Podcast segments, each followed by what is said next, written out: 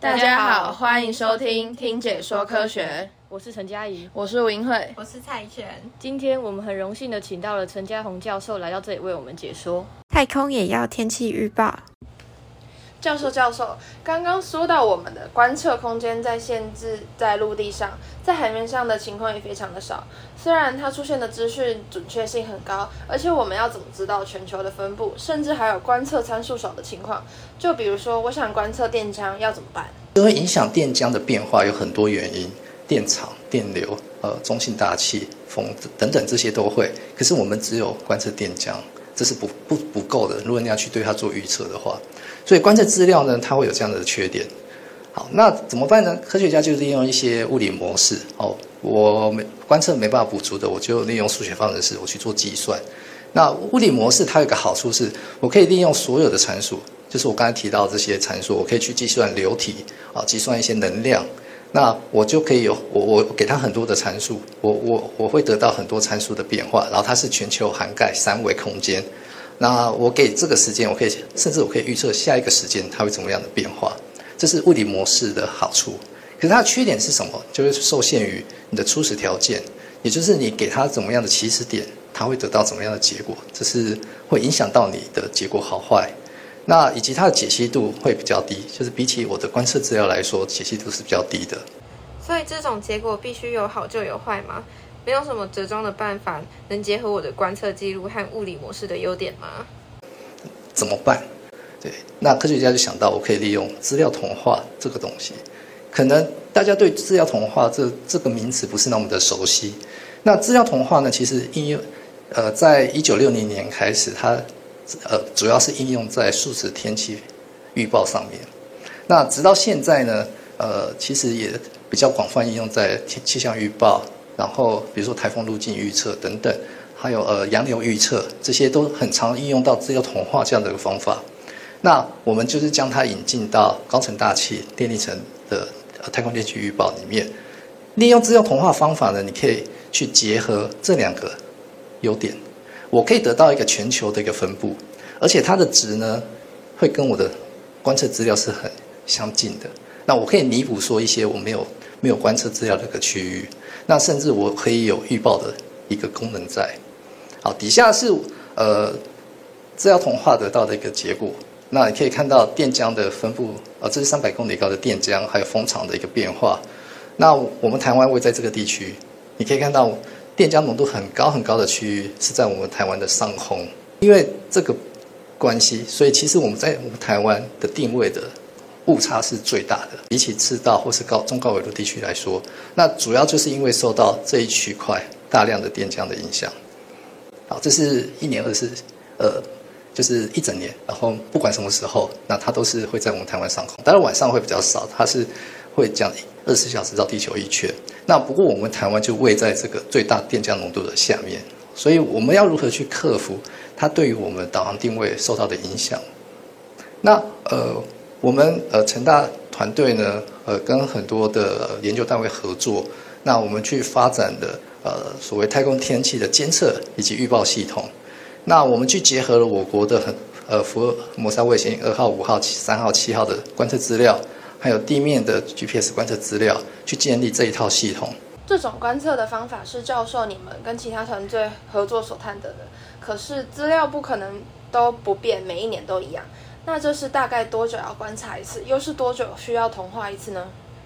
多久去进行一次资料同化？这会影响到你的预报的准确度。就像我们平常天气预报，大概是每六小时会进行一次资料同化，去修正我的资料。所以你看气象局的网页，大概每六小时它才会更新一次。可是当台风来的时候，这些剧烈天气变化来的时候，它可能就每小时甚至三十分钟就要去进行一次同化，要不断去做修正。那我们高层的大气电浆呢，它的频率呢又比这些来的高。那我们利用这个呃系统呢去进行一些评估，最上面的是六十分钟通话一次，三十分钟，最下面是十分钟，我们就去跟它比。那主要呃是比预报的结果，你可以看到说，六十分钟的通话呢，它的结果会比我的模式就是没有进行任何通话来说好了一些些，可是大致上其实是差不多的。那三十分钟童话呢？哎，不错。十分钟童话呢？哎，差不多。就是也是非常好的结果。可是你以实物经验来说，你每十分钟去进行一次通话，意味着你需要很强的计算，然后很多的计算量，这是不太符合现实的世界，甚至是你要每十分就给他资料，这是比较困难的。是每一次都要看天气再决定利用多少时间去观测吗？有没有什么平均值，还是统一的观测时数？三十分钟可能是比较适合的一个时间，它可以有呃比较相对少量的计算，那又可以得到相对好一些些的呃预报的结果。过去福卫七号要升空的时候，呃，福卫七号是二零一九年六月二十五号升空，那它的目的就是取代我们福卫三号的呃人造卫星的资料。那当时当初就决定说，在太空天气这部分呢，它多久要提供一次资料？根据这个研究呢，决定说就是三十分钟左右。所以现在福威七号在提供电离层观测的资料，大概就是三三十多分钟这样子的一个时间。好，那除此之外呢，我们也曾经去研究过太阳风暴的预测，那去进行高纬度、中纬度跟低纬度太阳风暴的预测结果。好，那以及日食啊，这个是呃一样，二零一七年日美国日全食发生的时候，我们去看说，呃，利用电力电浆浓度的改变，因为日食会产生电浆浓度的改变，那它背景的一些电流系统，它是怎么样的一个变化？那我们有去进行一些研究，那甚至福卫五号上面的搭载 AIP 的观测的资料呢，它对于我们太空天气预报有什么样的效益？那利用这个。呃，系统呢，我们也曾经去做过一些研究。这套系统呢，在这个目前为止，就是呃这个阶段呢，就是研究的部分。那要怎么让它进到作业化？就是跟我们现在天气预报一样，它要随时产出一些结果嘛。你要进到作业化的话，最重要的就是你的资料要及时的得到，你才能够及时进来通话，再得到一个产品出来。过去的话是没办法的，因为这些呃。电离层的观测资料呢，大部分都是没有公开的。它不像呃气象局气象的观测资料，它会有呃世界气象组织哦，每天都会去收集大量的观测资料，而且世界各国呢就会将他们资料上传上来，上传上去。那高层大气电离层的部分的话，没有这样子的一个机构，所以这些资料呢，通常都是不公开的，然后甚至是你要私人下去要才会拿得到。那有些可能。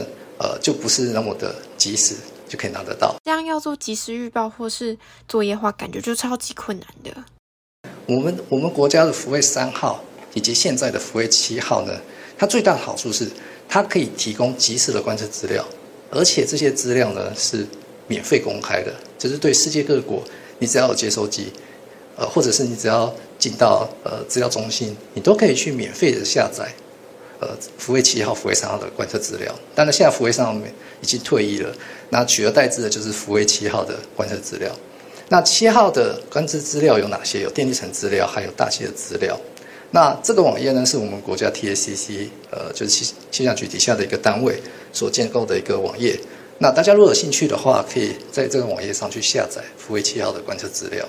那它都是很及时的公开这些资料，而且都是完全免费的。好。那讲到天气预报嘛，那我们直觉就是气象局。那其实，在气象局呢，有个单位叫做太空天气作业办公室，这个单位。好，那这个单位呢，它就负责去呃监测我们地球的，就是说呃监监测太阳的一些变化，然后以及我们地球环境的一些影响。那呃。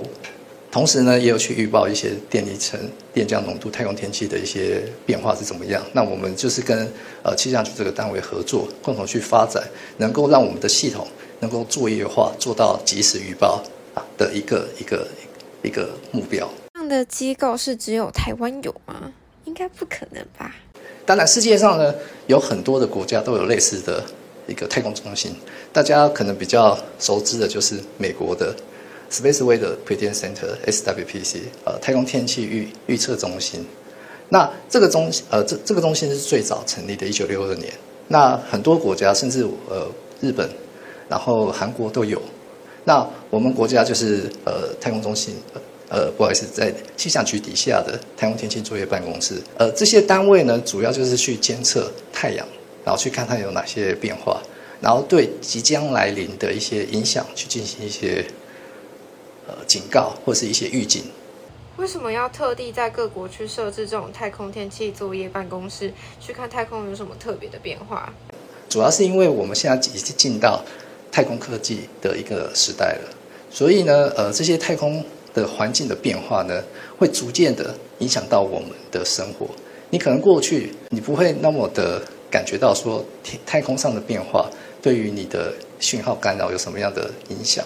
可是近年，呃，一些网络的发达，甚至是呃，Starlink、SpaceX，就是他们发射了很多人造卫星，要利用人造卫星去进行一些通讯，或是一些网络的提供服务。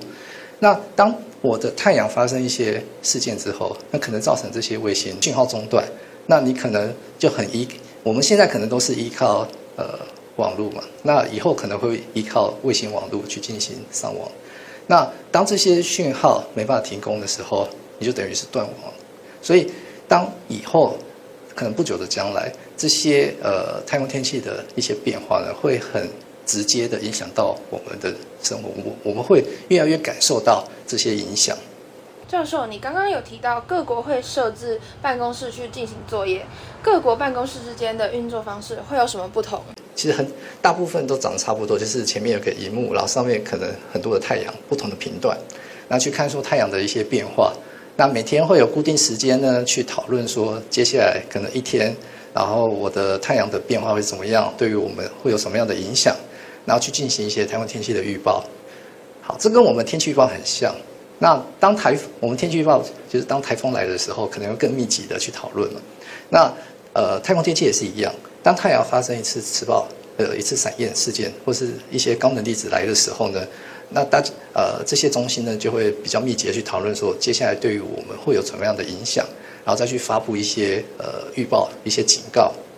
好，那这些产品呢，这些呃预报的一些东西呢，它可以，我们可以用来进行呃定位误差的计算，或是失失锁的几率，或是极光强度的预测啦，或是大气延迟速度啊，这个会影响到我们人造卫星飞行的一些阻碍。那有了这些呃预报结结果之后，那有什么样的用途呢？对于我们近现在就是将来可能三五年之后的一些哪些影响？我知道，我知道，可以太空旅行。好，这里讲的太空旅行呢，不是说你可能飞到月球或是飞到火星这么远的一个距离哦，因为你要飞到这么远的距离，还需要很久的时间。那可能近。两三年，我们可以达到太空旅行呢，就可能飞到，就是可能五六百公里高的这样子的高度。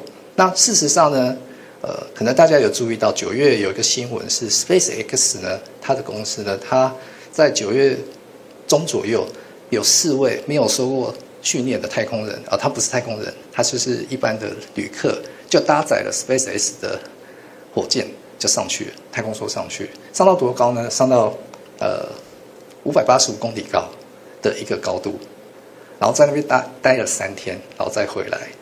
五百八十五公里高是多高呢？